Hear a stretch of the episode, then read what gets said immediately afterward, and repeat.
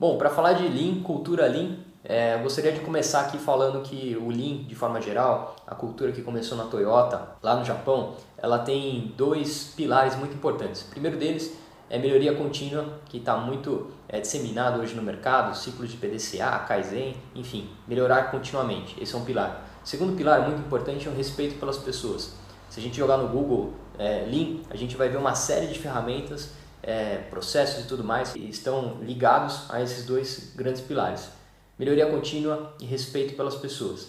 E dessa série de ferramentas que o Lean nos oferece, muitas delas são conhecidas também no gerenciamento visual ou gestão à vista, quadros de Kanban, é, toda essa parte de acompanhamento visual das nossas operações. E tem uma outra ferramenta que é o A3. O A3 é uma ferramenta para solucionar problemas de forma estruturada.